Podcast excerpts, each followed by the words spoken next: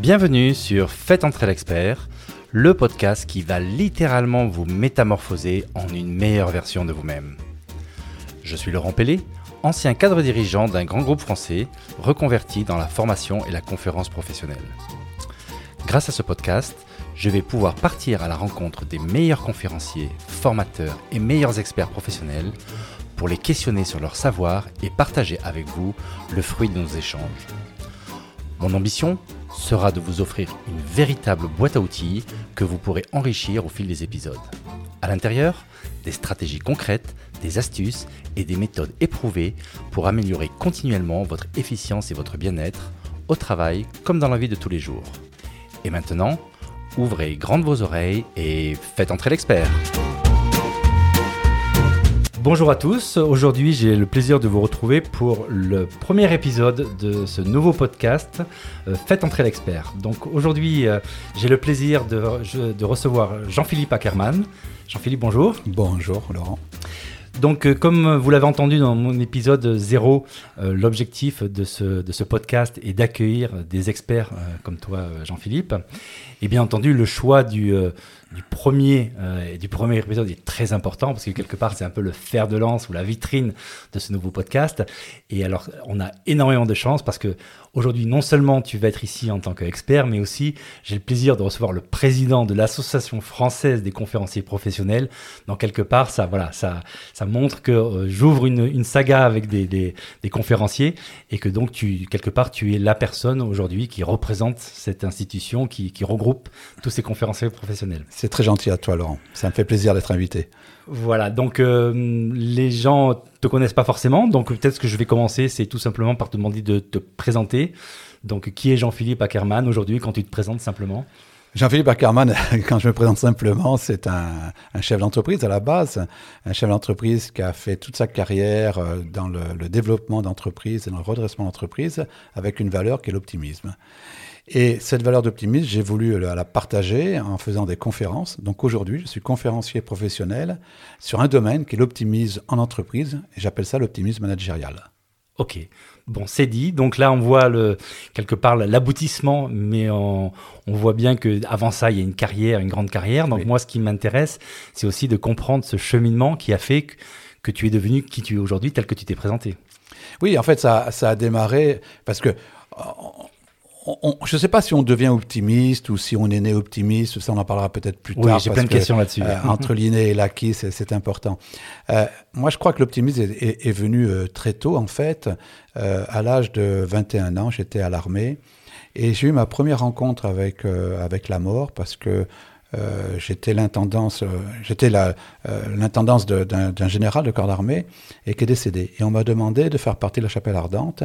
Et là, j'ai compris, euh, à, quelques jours après, ça m'avait perturbé. J'ai compris en fait que euh, on vivait qu'une seule fois. Mmh. Une seule fois, j'ai compris qu'on ne pouvait pas faire le chemin retour. Ce qui est fait est fait, ce qui est dit est dit. Et quand j'ai calculé l'espérance de vie, euh, j'avais 21 ans, je me dis mais on a en fait 30 000 jours à vivre. Et donc ça m'avait tellement perturbé que j'ai pris une décision, une vraie décision, qui était d'être heureux le reste de ma vie. Alors je ne savais pas ce que ça voulait dire à l'époque, 21 ans, d'être heureux le reste de sa vie, mais aujourd'hui je peux vous le dire, c'est que le bonheur c'est vraiment un choix. C'est vraiment un choix que l'on fait. C'est pas un but, c'est le chemin, c'est le quotidien, c'est le temps que je passe avec toi, Laurent. Et puis surtout, sa valeur de résilience. Et dans le bonheur, il y a forcément l'optimisme, la façon d'être, la façon de se conduire, la, la façon de, de, parler fait partie de ce bonheur, fait partie de l'optimisme. Et plus tard, j'ai eu la chance, à l'âge de 27 ans, d'être nommé directeur général d'une société, d'une mutuelle, qui était en difficulté. Et j'avais peu de compétences managériales à l'époque, puisque j'avais juste un bac G1, c'était sténodactylo. Euh, et donc, je ne savais pas trop comment euh, faire en, sorte pour redresser cette entreprise de 75 salariés qui était en difficulté. Et donc, j'avais deux convictions. La première conviction, conviction qui était celle du bonheur, puisque je m'étais donné le droit au bonheur. Euh, j'ai décidé, on est en 1980, c'est pas la mode, de faire un management basé sur le bien-être et sur le bonheur. Et toute ma, volonté, tout mon objectif, c'était de, faire de faire en sorte que mes collaborateurs, le matin, quand ils viennent, ils venaient travailler, soient heureux de venir travailler. Et quand ils partaient le soir, d'être heureux d'avoir travaillé. Et puis la deuxième valeur que j'ai mise en place, c'était l'optimisme. Je me suis dit que si j'arrivais le matin en faisant la tête, en disant tout était foutu, qu'on n'arrivait pas, forcément, je ne pourrais pas redresser la société.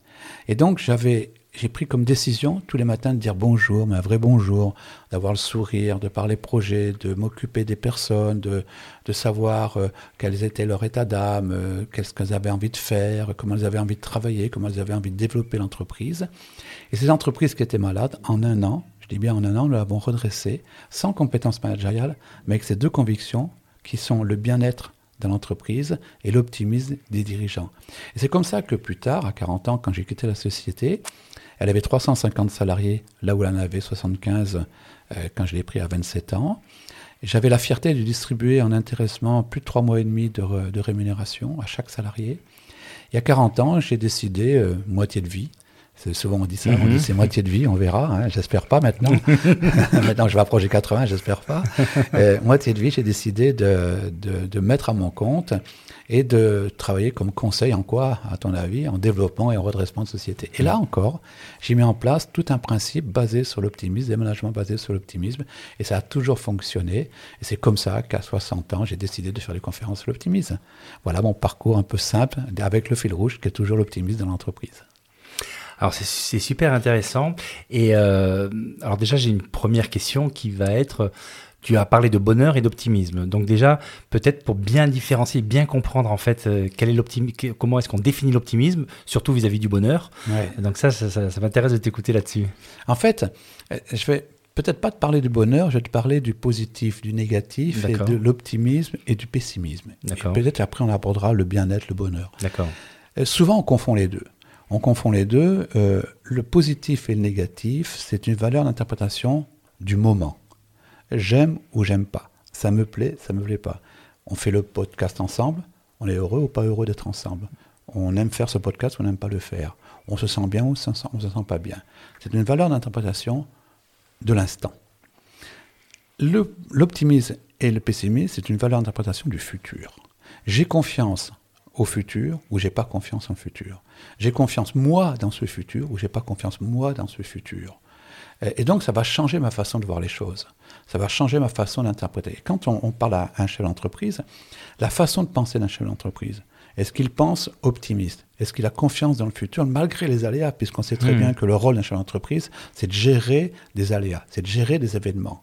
Malgré ces événements, et s'il a confiance, il va mettre en place des actions qui vont lui donner raison. C'est-à-dire que son management sera complètement différent que s'il a une vision pessimiste du futur. Son management sera beaucoup plus proactif, beaucoup plus empreint de bienveillance, beaucoup plus empreint de confiance, alors que la personne qui est pessimiste, elle aura, au contraire tout intérêt, ou peut-être pas intérêt, mais euh, la façon de faire sera plutôt d'être en retrait. Donc, donc c'est différent entre positif, négatif et optimiste, pessimiste. Et est-ce que c'est juste si je dis que le l'optimiste, l'optimisme, en fait, c'est le positif de demain. C'est-à-dire que le, oui, oui, oui, oui, c'est avoir confiance. Par contre, c'est pas parce que j'ai confiance euh, à l'avenir que l'avenir va être rose. Non, pas du tout. L'avenir, il est ce qu'il est. D'accord. Mais l'optimisme va toujours s'adapter au moment. C'est-à-dire, il n'y a pas. Souvent, on dit ah, les optimistes, vous voyez la vie en rose. Peut-être, oui, peut-être qu'on voit la vie en rose plus que les pessimistes, mais on voit surtout la vie dans sa réalité. La réalité, c'est qu'aujourd'hui, il y a un événement cet événement, comment je le traite dans l'entreprise? Je ne vais pas nier qu'il y a du négatif, mais je vais regarder le positif. Je ne vais pas nier qu'il y a des problèmes, mais je vais regarder les solutions. Je ne vais pas nier qu'il y a des menaces, mais je, vais regarder les opportunités. C'est ça l'optimiste. Il va avoir un comportement complètement différent d'un pessimiste. Si on revient au bonheur, le bonheur, on peut le différencier aussi au bien-être. Mhm. Le bonheur est très personnel. Le bonheur, c'est la façon de voir la vie, la façon euh, d'être dans la vie, etc. Euh, le bien-être, c'est euh, la façon dont je mets en place les éléments dans l'entreprise pour que la personne soit heureuse de travailler. Peut-être que dans sa vie personnelle, elle n'est pas heureuse, elle n'a pas ce bonheur-là. Mais moi, au moins, en tant que chef d'entreprise, je vais donner la possibilité d'avoir ce bonheur ou ce bien-être.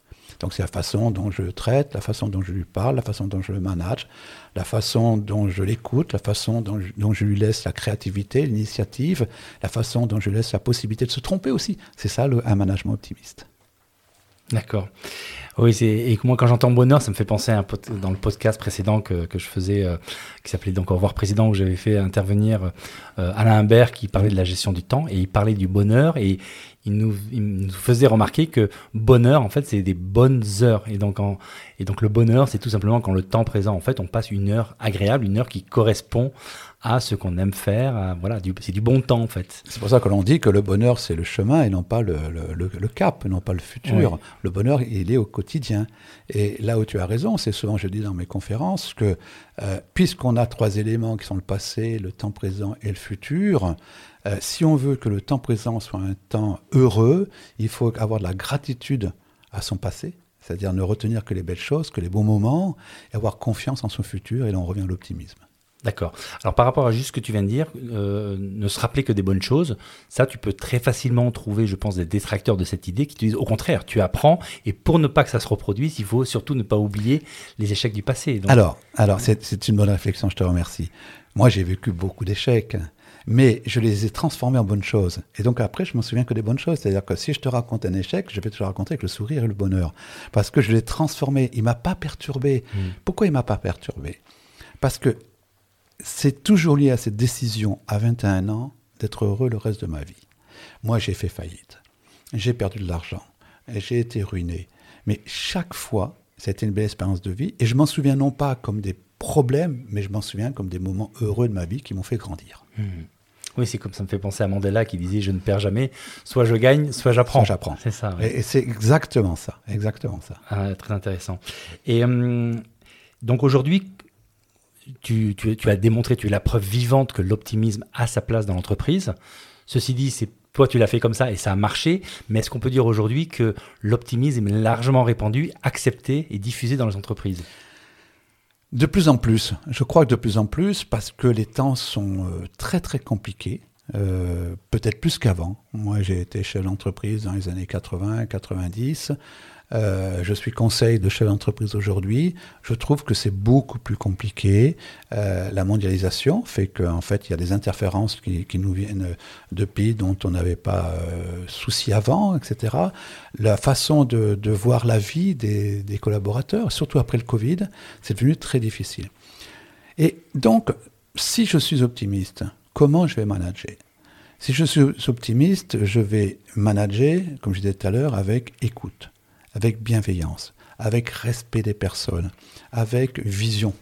Vision. Et, tu sais très bien qu'on travaille beaucoup dans ce qu'on appelle le cadre de référence, euh, le pourquoi de l'entreprise. On travaille de plus en plus sur la vision à long terme d'une entreprise, même si c'est un peu compliqué de la définir, mais il faut quand même le pourquoi de l'entreprise de travailler. Je vais valoriser la marque employeur, c'est-à-dire que je vais faire en sorte que les personnes vont rester, les personnes vont être fidèles. Quand je manage en, en forme d'optimisme, optimisme managérial, je crée des ambassadeurs de mon entreprise. On est tous ambassadeurs de l'entreprise. Je peux être un ambassadeur négatif. On est lors d'un repas, euh, Jean-Philippe, euh, tu travailles dans, cette entreprise, euh, que ça se passe bien, écoute, on est en ami.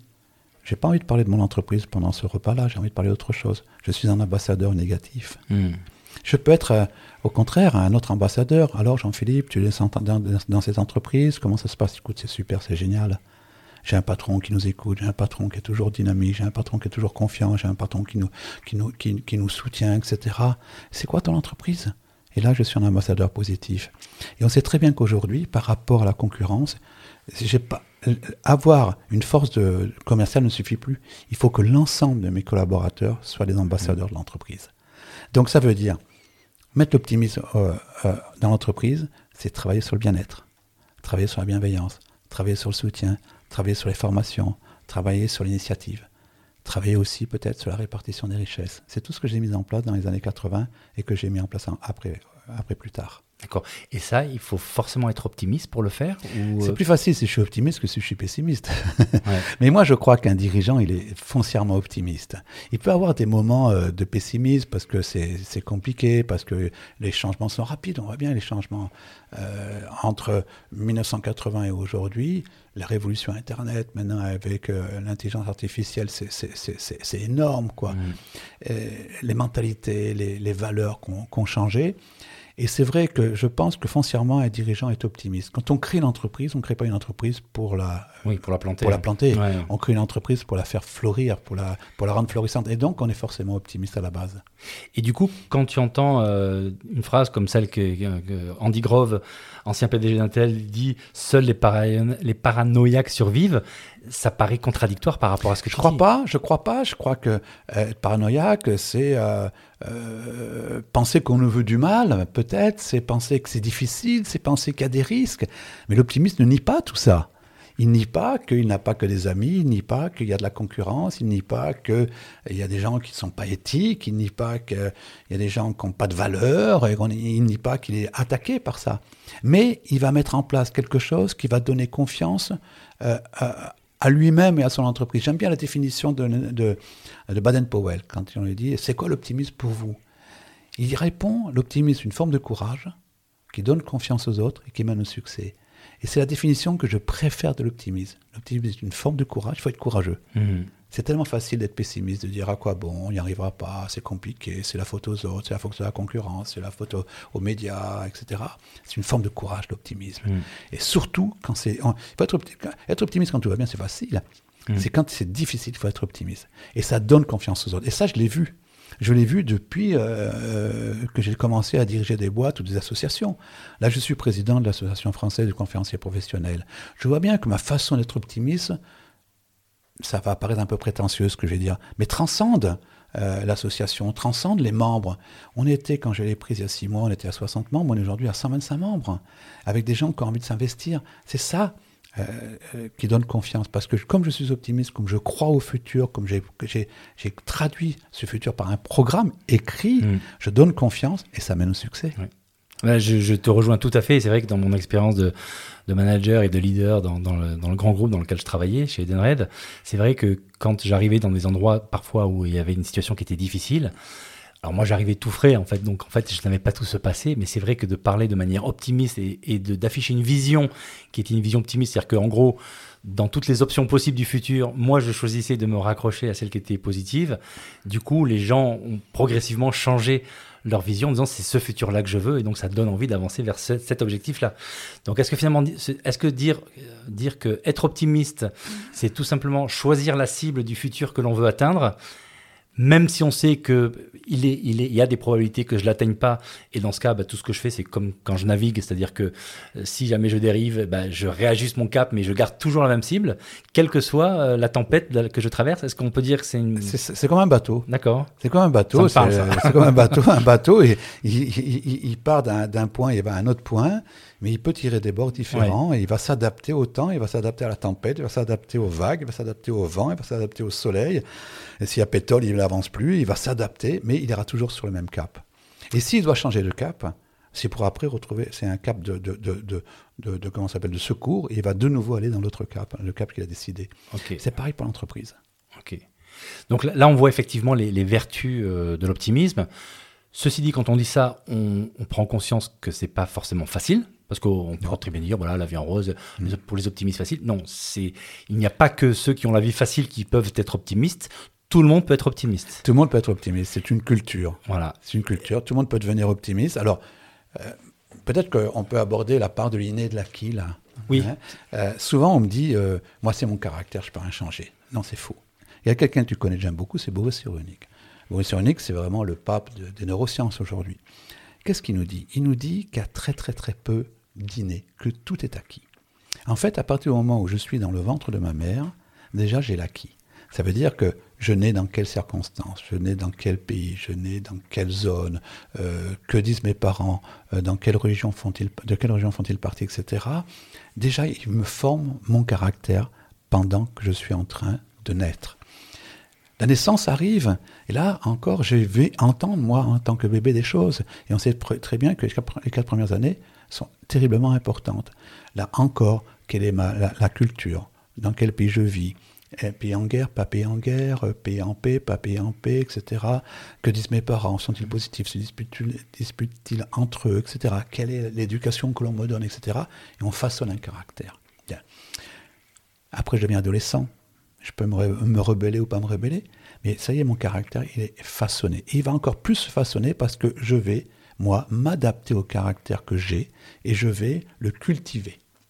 Si j'ai un caractère optimiste, tant mieux. Si j'ai un caractère pessimiste, pareil. Mais je peux changer. Et là, c'est ça qui est, super sympa, c'est que je peux changer à tout moment de caractère. Aujourd'hui, avec euh, euh, les neurosciences, on s'aperçoit que je peux modifier mon caractère, modifier ma façon de penser. Alors bien sûr, c'est plus difficile à faire quand on a 40 ans, 50 ans, quand on a 15 ans, quand on a 20 ans. Donc la responsabilité des parents est terriblement importante dans le caractère que je vais donner à mes enfants, parce qu'on sait très bien que ma façon d'être, ma façon de parler, va lui donner un caractère plutôt pessimiste ou un caractère plutôt optimiste. Et donc, plus tu attends du temps pour devenir euh, optimiste, plus tu, génères un passif. Et en gros, euh, plus la transformation va être, va être difficile. On ne peut pas transformer quelqu'un qui n'a pas envie d'être transformé. Euh, si tu me permets, je vais te raconter l'histoire de mon père. Mon père, qui est décédé maintenant l'année dernière, à 95 ans, était quelqu'un de foncièrement négatif et pessimiste. Et on lui disait toujours, papa, c'est dommage. oui, moi, moi c'est pas un truc, c'est mon caractère, c'est comme ça. Et un jour, il a, il a, je, je, fais court l'histoire, un jour, il a décidé de changer. Il avait à quel âge Il avait 87 ans. 87 ans. 87 ans. Il a réussi. Alors, je dis pas que parfois il n'y a pas des rechutes, mais, mais, mais, il a réussi. Et si tu veux, les huit dernières années de sa vie, ça a été huit années complètement différentes pour la famille, complètement différentes pour lui. Parce que d'un père qui était euh, négatif, euh, euh, pessimiste, parfois même un peu colérique, etc. On a eu un père complètement différent, on a vécu huit ans différents. Mais c'est toi qui l'as aidé ou C'est-à-dire qu'à force qu'on lui en parle, à force qu'il entende, bah, un jour il a pris la décision, et il a pris la décision, c'était marrant parce que lui il regardait tous les, tous les jours euh, C'est dans l'air, et C'est dans l'air ce jour-là, il y avait, c'était sur le bonheur, et il y avait Frédéric Lenoir. Et il dit, mais écoute, c'est marrant parce que Frédéric Lenoir parle comme toi. Je trouvais ça gentil. j'ai trouvé ça la reconnaissance de, de, de, mon travail. Alors que bon. Et après, j'ai vu Frédéric Lenoir, j'ai raconté cette anecdote, ça l'a fait rigoler aussi. mais ce que je veux dire, c'est que quelqu'un à 87 ans a réussi à changer, mais parce qu'il a voulu. Il a voulu. Et, et, il me dit, euh, j'ai dit, mais comment tu vas faire? Il, dit, il me dit, c'est pas compliqué, Frédéric Lenoir. Il dit, comme toi, il faut regarder la vie différemment. Alors ça, c'est... Euh, c'est très beau à entendre, mais je pense, j'imagine qu'il y a des auditeurs. Moi, je suis une nature optimiste, donc ah. moi, je peux entendre ça, mais et dans mon entourage proche, j'ai des gens qui n'ont pas cette, cette, cette facilité d'être optimiste comme moi, hmm. je, peux l'être. Et donc, j'imagine qu'il y a des, auditeurs qui doivent écouter en disant, mais euh, il est bien gentil, le Jean-Philippe, mais euh, avec toutes les merdes que j'ai sur le dos, les machins, etc c'est pas parce que je décide là maintenant d'être optimiste que je vais y arriver. Donc euh, là, est-ce qu'il y a, est-ce qu'il y a quelque chose que tu peux dire à ces gens-là pour leur dire mais si et mon père l'a fait c'est non mais il n'y a, pas que mon père il y a moi aussi. Oui toi tu l'as fait très jeune. Donc il y a toujours les gens qui peuvent se dire oui mais toi tu étais jeune alors que là l'exemple de ton père moi je trouve ça excellent parce que ça montre que c'est possible quel que soit l'âge. Je, peux raconter une anecdote à un moment donné quand même j'ai eu des gros problèmes d'argent. Et au lieu de me lamenter, me lamenter sur les problèmes d'argent j'ai fait euh, euh, j'ai fait quatre choses en fait. J'ai ouvert le cahier des bonnes nouvelles c'est-à-dire que tous les jours, j'écrivais les bonnes nouvelles, parce que souvent le problème que tu as, c'est l'arbre qui cache la forêt des bonnes nouvelles.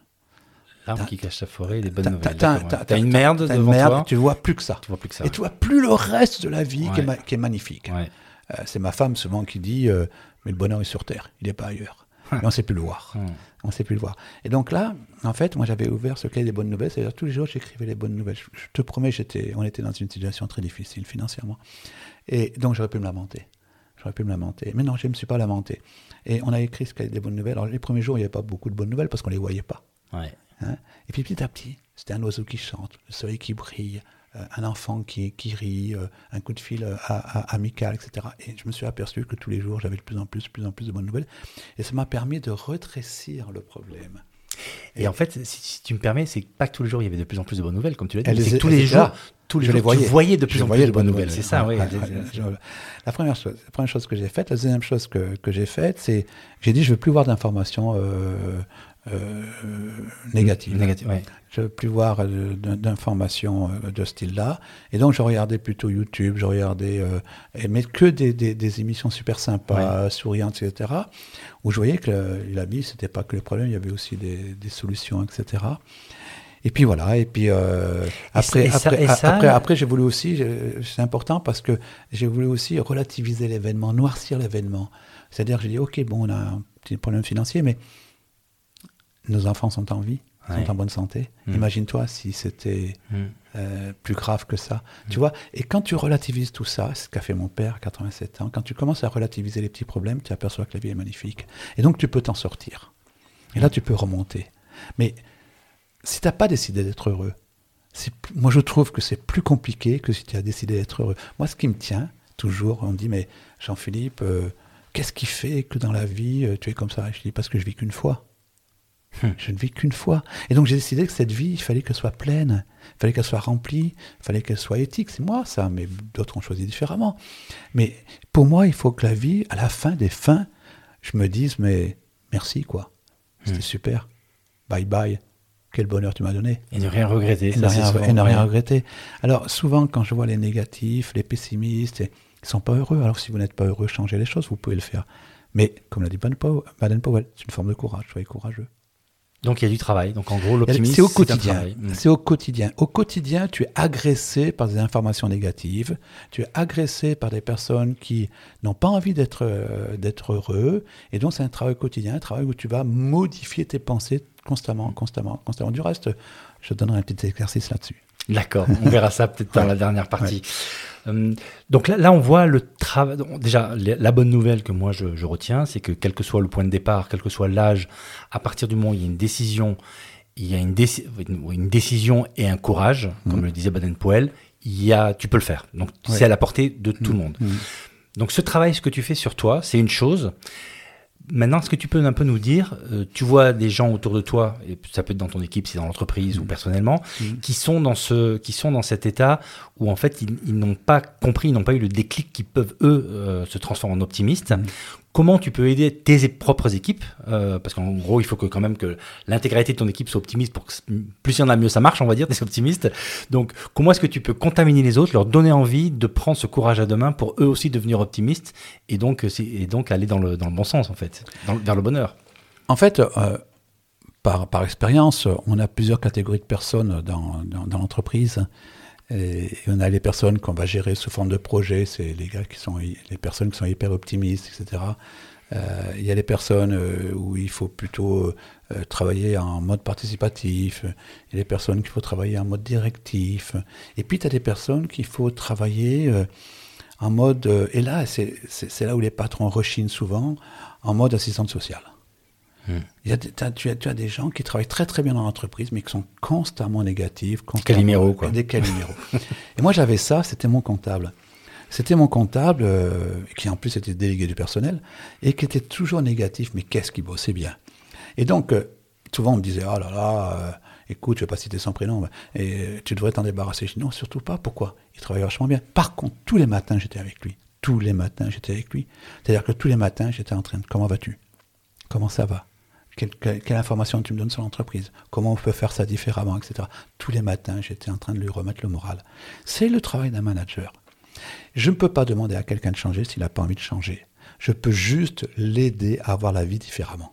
Sur le moment, en fait. Sur le moment, que- sur donc, le tu n'avais pas l'am- l'ambition de transformer sa Non, vie, non. mais l'ambition de dire que la journée, le moment où il travaille, en fait, il le, f- il le fasse dans une voilà. meilleure. euh, Et donc, il y a, il y a d'aider les personnes, aider Mm. les personnes ressources. Il y a l'exemple. Si moi je dis, Eh, les gars, il faut être optimiste, mais je ne le suis pas, Oui. ça ne fonctionne pas. faut l'incarner. Et c'est-à-dire, il faut incarner. Ça veut dire, chaque fois qu'on me donne un problème, je dis, OK, c'est super, merci, c'est une belle solution que je vais avoir. Mm, mm. Et je change le regard, je change la façon de faire. Euh, Donc il y a du mimétisme, en fait. C'est oui, oui, soit oui, simplement optimiste et les, jours- les gens autour de Et toi puis- le deviendront. Et, et- euh, et puis, il faut être factuel. ouais. C'est quand on, on prend une entreprise, euh, il faut créer du projet. Il faut créer du projet, il faut, il faut savoir où on va. Quand je prends une voiture, je prends une voiture, je sais où je vais. Je ne tourne pas euh, dans- sur la route comme ça euh, en me disant mais où est-ce que je vais? Et souvent, les entreprises aujourd'hui, elles n'ont plus de cap. Donc, elles peuvent, si elles n'ont pas de cap, elles ne peuvent pas rendre les, les- les collaborateurs optimistes, puisque eux-mêmes n'ont plus de cap, ne savent plus où ils vont. Donc, ça veut dire que moi, en tant que chef d'entreprise, il faut déjà que j'ai une vision Oui. Que j'ai une mission, que ça, ça soit clair dans l'entreprise, Mm. que moi j'y crois, que je sois le premier même, que j'ai des Mm. convictions fortes. Je dis souvent qu'un leader doit avoir des convictions. Oui. Euh, par exemple, pendant le Covid, euh, bon, j'ai perdu 100% de mon chiffre d'affaires. Tu me diras, je n'étais pas le seul. J'ai perdu 100% de mon chiffre d'affaires. La première chose que j'ai faite, j'ai téléphoné à des amis en disant, euh, c'est une période extraordinaire. Alors, ils me disent, ah bon, on perd 100% du chiffre d'affaires. Oui, c'est une période extraordinaire parce que c'est pendant les plus grandes crises que se créent les plus belles réussites. C'est une conviction. J'aurais pu avoir une autre conviction, c'est pendant les plus grandes crises que se créent les plus belles faillites, parce que c'est vrai aussi. Mais de cette conviction, derrière, on a créé on a une plateforme Internet qui a aidé plus de 2500 chefs d'entreprise, qui s'appelle millésime.best. Millésime, parce qu'on savait que c'est un sacré millésime, mais point .best, parce qu'on voulait que ce suffixe, pas point, on ne voulait pas prendre .org, .com, .fr, on a pris .best. C'est ça la, démonstration de l'optimisme. Mm. Et on avait des gens qui nous suivaient toutes les semaines, pendant 52 semaines. On a eu des experts qui sont venus sur des webinaires, etc. etc. On a appris des tas de choses. Euh, moi, ça m'a permis, qui avait perdu 100% de mon chiffre d'affaires en présentiel, j'ai presque fait autant de chiffre d'affaires en digital parce que j'ai appris et parce qu'on a créé, et ça part d'une conviction. Et, souvent, les, chefs d'entreprise n'ont plus de conviction. Quand je travaille avec eux, il y a deux choses que je leur demande. C'est un, quelle est leur vision de la vie en un mot mhm. Et des fois, j'ai des choses comme c'est un combat, hmm. c'est la guerre. Ouais. Mais tu t'imagines, chef d'entreprise, quand on te dit ça ouais. Alors pour moi, la vie, c'est un jeu. Donc je joue. Là, je suis en train de jouer avec Déjà, tu donnes le, le, ton, le ton, en fait. le ton. Donc chef d'entreprise, si sa vision de la vie, c'est un jeu, c'est pas la même façon de travailler que si la vision de la vie, c'est un combat. Ouais. Tout à fait. Donc en fait, un dirigeant, c'est comme un diapason qui donne le la pour un orchestre, en fait. Mais exactement. Ouais. J'aurais pas mieux fait comme, comme définition. D'ailleurs, tout ce que tu as dit, ça m'a fait. Il y a une, une, citation de Churchill qui m'est revenue à l'esprit, qui est euh, le pessimiste voit les difficultés dans chaque opportunité, alors que l'optimiste voit des opportunités dans chaque difficulté. C'est ça. C'est exactement ce que tu viens de dire. c'est ça. Ok, bah écoute, c'est génial. Euh, écoute, je crois qu'on a fait, on a fait un, déjà un, un, bon tour. Je ne sais pas si s'il y a peut-être des choses pour toi à rajouter Parce que donc tu, comme tu. je, voudrais, euh, peut-être sur l'optimisme, toujours, c'est ma, vision du, du management. Oui. Je ne sais pas si ça peut intéresser les personnes, mais. Tout à fait. Euh, ma vision du management, c'est que moi, j'ai été patron et il y a plusieurs choses que je voudrais dire là-dessus.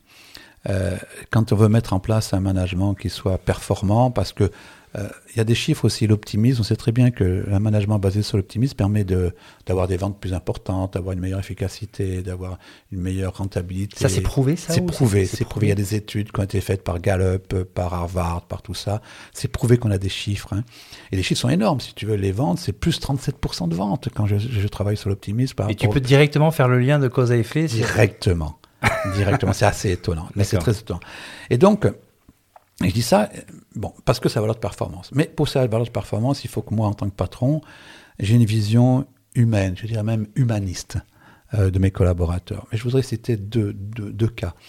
La première des choses, c'est que ce que je crois, moi, c'est que ceux qui savent, c'est ceux qui font.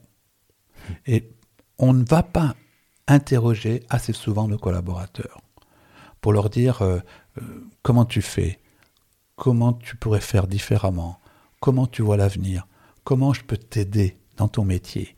On est encore trop vertical, encore euh, trop descendant, c'est-à-dire tu dois faire comme si. Mais souvent, nous, en tant que chef d'entreprise, moi je me souviens quand j'avais 350 salariés, mais je ne savais plus faire le, le, travail de mes collaborateurs. Par contre, j'allais leur demander comment je pouvais les aider à faire leur travail. C'est la première des choses. La deuxième des choses, c'est quand on manage, par exemple 350 collaborateurs, je ne manage, pas 350 personnes, je manage peut-être 1000 personnes. Ça veut dire que je manage la famille, en fait. Et mes décisions, elles vont influencer sur la famille, elles vont influencer sur l'éducation des enfants, elles vont influencer sur la liberté de la personne. Quand je manage quelqu'un, souvent je dis, quand vous avez un reproche à faire à un collaborateur, faites-le le matin, ne faites pas le soir. Parce qu'on sait très bien que les conséquences le soir sont dramatiques sur la famille, sont dramatiques sur derrière la, façon de voir la vie des personnes. Et toute la nuit, il va ruminer ceci. Quand le matin il arrive au boulot, il n'est pas à l'aise. Faites des reproches le matin, pas, pas le soir. Je voudrais développer là-dessus, ça me paraît important parce que ça va vraiment dans l'optimisme. Quand je, manage 100 personnes, 300 personnes, peu importe, je manage 3 personnes en plus, à peu près, en moyenne. Hmm. Parce que j'ai les couples, j'ai les enfants, tout ça ma façon de parler aux gens, ma façon de parler aux gens va générer l'état d'esprit des personnes quand ils sont chez eux. L'état d'esprit des personnes quand ils éduquent leurs enfants. L'état d'esprit des personnes quand ils sont avec leurs conjoints. Si je leur parle de façon bienveillante, ils vont peut-être parler de façon plus bienveillante avec leurs conjoints et leurs enfants. Donc moi, j'ai une responsabilité sur la vie de ces personnes-là. Quand je paye les personnes, bien sûr, je ne peux pas surpayer. Je ne peux pas surpayer les personnes, mais quand je paye les personnes, j'ai une responsabilité sur leur pouvoir d'achat, donc leurs vacances, leur la façon d'être propriétaire ou pas, l'éducation des, enfants. des enfants, etc. Et donc là, je milite, moi. Tu sais, la première chose que j'ai mise en place quand j'ai repris la mutuelle, l'entreprise, qui était une mutuelle à 75 salariés, c'était de mettre l'intéressement au résultat. La première chose que j'ai faite. Et je me souviens, le délégué du personnel me dire euh, On ne vous comprend pas, Jean-Philippe. Vous voulez nous dire qu'on était en difficulté. Et la première chose que vous faites, c'est mettre l'intéressement au résultat. J'ai dit Oui, parce que plus jamais on manquera d'argent. Et on n'en a jamais manqué. C'était un acte optimiste. Hmm. Et là, j'ai une responsabilité sur mes collaborateurs, parce que je leur permets d'augmenter leur pouvoir d'achat. Je, je, je, ne mets pas la, société en difficulté, je ne augmente pas les salaires de façon indifféremment. On partage le fruit, des, on partage le fruit des, hein. réussites. Deuxième, deuxième chose, bien parler aux gens, partager le fruit. Et troisième, et troisième chose, qui est euh, les congés. Mes congés, bien sûr, l'article du 1 du Code du travail, c'est que c'est l'employeur qui décide des congés. Mais si je peux laisser les personnes s'arranger entre eux, leur laisser plus de liberté, j'ai tout gagné. L'optimisme, c'est ça. Je Avoir confiance dans l'humain que quand tu confiance sur l'humain. Je, lui permets d'améliorer son niveau de vie. Je lui, je lui permets d'avoir plus de liberté et je lui permets d'avoir un meilleur langage bienveillant. Ah, j'adore, franchement, euh, et j'adhère complètement, donc euh, c'est super. Ouais, euh, c'est ça, c'est pour, pour, moi, c'est ça l'optimisme dans l'entreprise. Et est-ce qu'on peut appeler ça du management bienveillant? C'est du management bienveillant, mais à l'époque, quand je l'ai mis en place, euh, quand je le faisais, ça s'appelait plus comme ça. donc tu Pour moi, c'était juste du management humain. C'était juste, ben, j'ai en face de moi des humains, ils n'ont pas la même responsabilité que moi, donc ils n'ont pas le même niveau de salaire que moi, mais ils ont la même conscience que moi. Et quand je mets en place l'intéressement au résultat, euh, la façon dont je le fais, c'est que tout le monde a la même somme tout le monde a la même somme, et puis tous hmm. les mois, tout le monde sait combien il va avoir en fin d'année. Ça motive. Et on me disait, mais pourquoi tout le monde a la même somme? Et eh ben, je, disais, parce que ton salaire, c'est ta responsabilité, l'intéressement, c'est ton implication. Hmm. Super. Bon, écoute, je te propose de passer peut-être à la dernière partie de, de l'épisode. Et donc là, j'ai créé un peu des quelques, quelques hmm, thèmes ou quelques sujets qui vont venir de manière récurrente avec euh, tous les gens qui vont venir après toi dans, dans ce podcast. Et la première, donc je l'ai appelé ça la boîte à outils de l'expert. Donc là, tu nous as donné, tu as été déjà très généreux, euh, mais ce que j'aimerais et ce que je ferai de manière récurrente, c'est peut-être de demander un outil qui est vraiment l'outil qui est que moi j'appelle le quick win. Mhm. Donc c'est-à-dire un, petit gain rapide parce que quelque part c'est ça donne aussi confiance de, pouvoir ensuite aller sur un autre outil que j'appelle long shot, c'est-à-dire le tir à longue portée. Donc le quick win, c'est je peux à la limite je le mets en place tout de suite et dans 10 minutes j'ai déjà euh, j'ai déjà un résultat et donc la preuve que ça marche. Et le long shot, c'est pour engager un travail qui va donner de gros résultats, mais peut-être où il faut plus de courage et de temps. Est-ce que tu peux nous donner ces deux outils-là Ouais, le, premier, j'en ai parlé, c'est le cahier des bonnes nouvelles mmh, ou, cahier, de gratitude, comme on veut. Euh, en plus, maintenant, quand tu vas euh, chez les libraires, ça existe ces cahiers. tout fait, tout fait, t'as plus qu'à les acheter. Mais c'est quoi? C'est Moi, je dis, faites-le à votre façon. Faites-le à votre façon. Alors, comment je l'ai fait, moi? Moi, j'avais... Euh, euh, je mettais la date, j'écrivais toutes les bonnes nouvelles le soir? Le soir, je mettais les bonnes nouvelles et puis j'allais me coucher et voilà. Et puis le lendemain, je mettais une citation. Mhm. Donc j'avais cherché, j'avais fouillé sur Internet une citation. Parce que tu savais que le soir, tu devais remplir le cahier, en fait, c'est ça Oui, non, non, mais parce que je trouvais que mettre une citation, c'était bien. Puis après, j'ai mis des photos, etc. Et, voilà, faites, faites dès, ce soir, quoi. Ce soir, euh, quand vous écoutez ce podcast, euh, dites tiens, euh, je vais ouvrir un cahier et qu'est-ce qui s'est passé aujourd'hui qui était de bonnes nouvelles? Eh bien, essayez d'en avoir au moins trois. Et vous en avez beaucoup plus. Ils en ont beaucoup plus. Chacun de nous en a beaucoup plus par jour. Mais souvent, comme on ne les voit pas, euh, il faut déjà les révéler. Mais trois bonnes nouvelles au début, puis après autant, autant qu'on en veut. Et donc là, c'est la quantité ou c'est la quantité ou la qualité qui compte le plus? C'est plus la quantité que la, quantité. Parce que, parce que tu peux dire qu'un oiseau qui chante, c'est pas une bonne nouvelle pour toi. Pour moi, c'est une bonne nouvelle. Oui. Euh, euh, une voiture qui s'arrête au passage clouté, c'est pas une bonne. Pour moi, c'est une bonne nouvelle. Donc c'est la quantité. Hein, on, y met ce qu'on y, met ce qu'on y veut dedans. Et en fait, c'est un exercice qui te force en fait à avoir un prisme qui est de, de, chasser en fait les bonnes nouvelles. Exactement. Ça, exactement. Et donc le second exercice, il est corrélatif à ça. C'est-à-dire que le second, c'est d'apprendre à penser toujours positif d'apprendre à penser toujours positif. Ça veut dire que chaque fois qu'il me vient une... Pourquoi ça?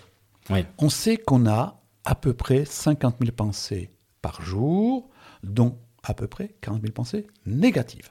Sur les 50 000 Sur les 50 000. On a plus de pensées négatives que de pensées positives. Je sais que j'ai 7 secondes pour modifier une pensée. Ça, moi, je travaille avec euh, des, des sportifs qui, qui, qui, qui, travaillent là-dessus. 7 secondes pour changer de pensée. Pourquoi Quand on voit un match de handball, euh, quand il y a un penalty, par exemple, le gardien fait des signes et, et le tireur fait des signes? Pour chacun, faire en sorte que l'autre en face modifie sa, son mindset, modifie sa pensée et qu'il dise je vais arrêter ou pas arrêter le penalty. Je vais prendre le but ou pas prendre le but. Je vais marquer le but, je vais pas marquer le but. Mais On a euh, ce que je comprends pas, c'est qu'est-ce qui se passe au bout des 7 secondes en fait? Si tu n'as pas changé, tu as, une pensée de même nature qui vient. Et tu as un train de même pensée. C'est-à-dire que si tu as une pensée négative. Si je tire le chapelet, quoi. Je tire le chapelet. Ouais. Je pensée négative. Donc j'ai 7 secondes pour modifier ma pensée. Bon, si j'ai des pensées positives, ne les modifie pas, c'est bien, c'est bien comme et ça. donc une pensée positive, c'est le même règle du jeu. C'est pareil, c'est la même règle du jeu.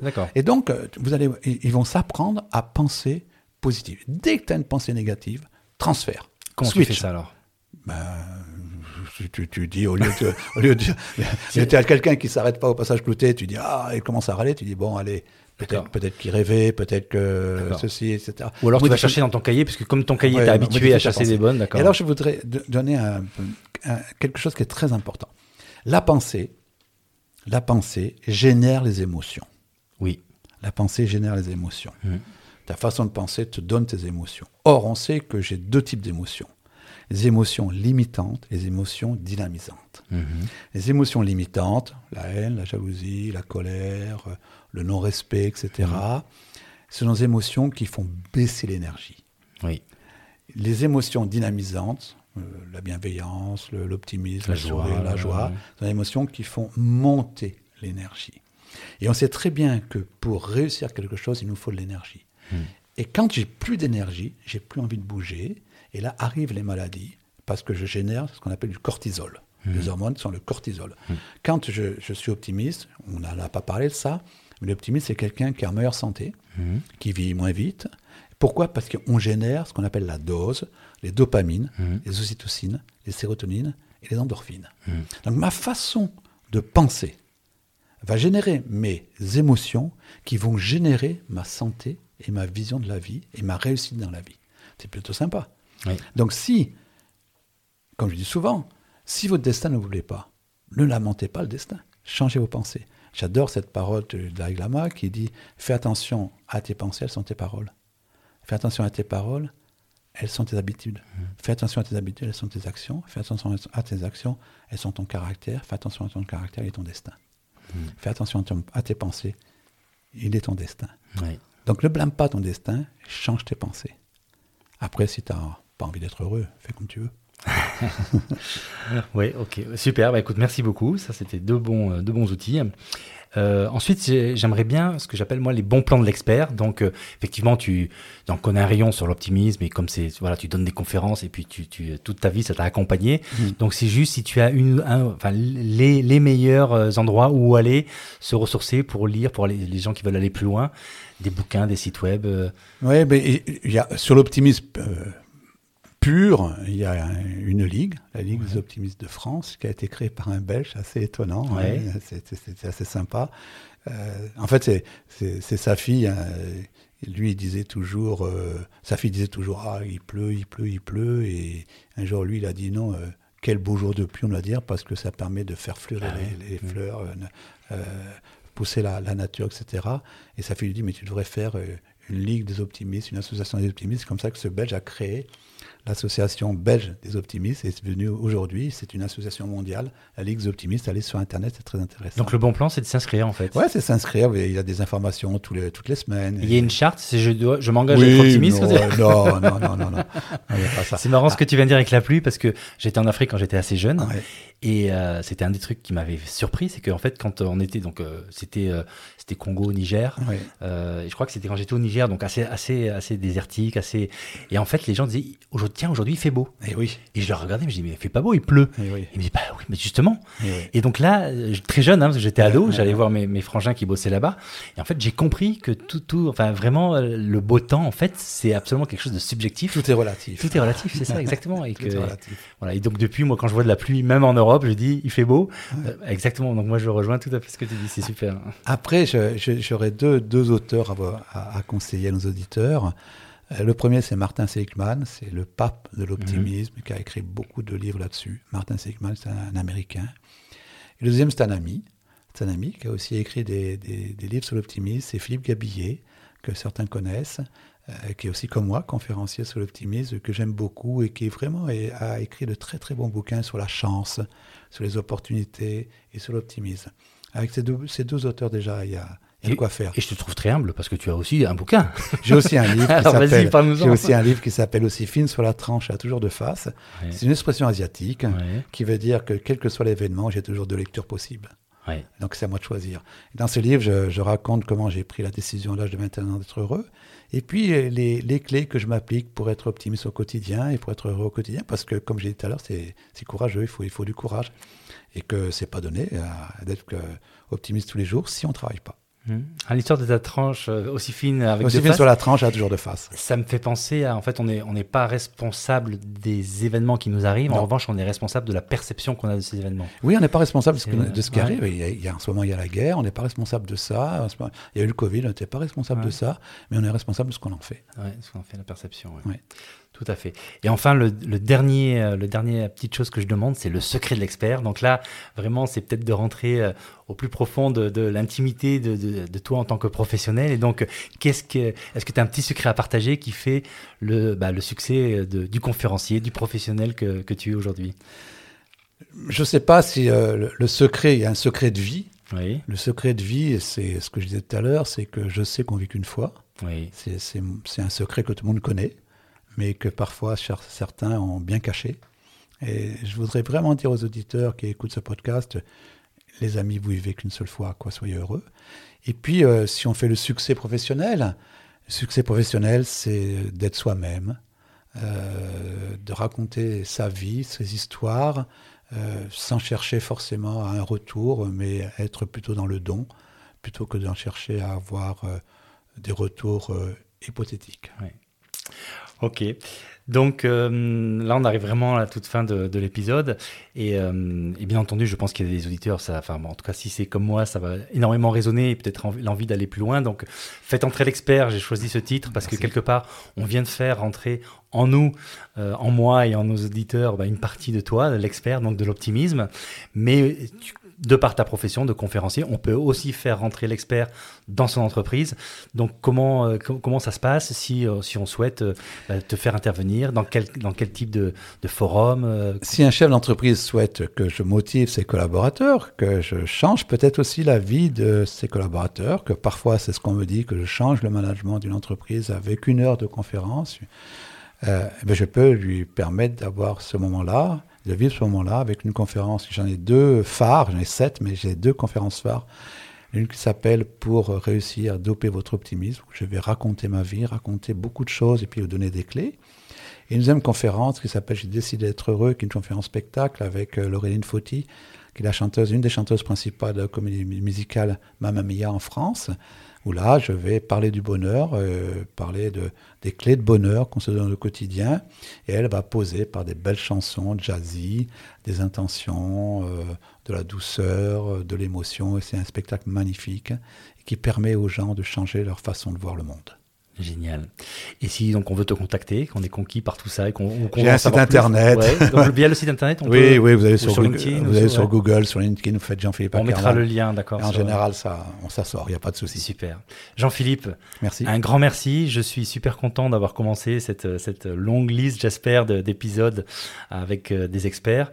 Et vraiment merci parce que c'était un très beau, très bel épisode et ça me donne vraiment envie euh, de. Et d'ailleurs, il y a une question que j'ai oubliée qui est qui est qui tu recommanderais, quel expert tu verrais euh, pour, euh, pour cette saga faite entre l'expert? J'en ai deux. J'ai deux, deux, amis, je pense qu'ils seraient euh, vraiment très très bien pour, pour, pour, tes podcasts. C'est Stéphane Mouriot qui te parle du, feedback, qui est vraiment quelqu'un que j'aime bien. Et puis un deuxième qui est un ami aussi, c'est Régis Rossi qui parle de l'intelligence émotionnelle. Bon, et les deux adaptés à l'entreprise aussi. Bon, bah écoute, préviens-les que je vais les contacter très, très, très, prochainement. Et j'espère qu'ils feront partie des prochains invités sur le podcast Faites entrer l'expert. Merci encore une fois, Jean-Philippe. Et Merci à toi. Au revoir à tous et à très bientôt pour un nouvel épisode. Merci beaucoup. Voilà, j'espère que cet épisode vous a plu et vous aura permis de garnir encore un peu plus votre boîte à outils qui vous aidera à devenir progressivement une meilleure version de vous-même. Si vous suivez et aimez ce podcast, alors soyez généreux et partagez-le avec vos proches, vos collègues et vos équipes pour que eux aussi puissent profiter de ces pépites d'experts. Un autre moyen pour en faire profiter le plus grand nombre est de le faire augmenter en visibilité en le faisant remonter dans les classements. Pour faire ça, c'est très simple. Mettez simplement 5 étoiles et un commentaire qui donnera envie à d'autres de nous écouter. Enfin, je vous rappelle que vous pouvez aussi vous abonner à ma newsletter dont j'ai mis le lien dans le descriptif. Grâce à ça, vous serez averti avant tout le monde de la sortie d'un nouvel épisode et vous pourrez aussi bénéficier d'infos introuvables ailleurs. Alors maintenant, à vous de jouer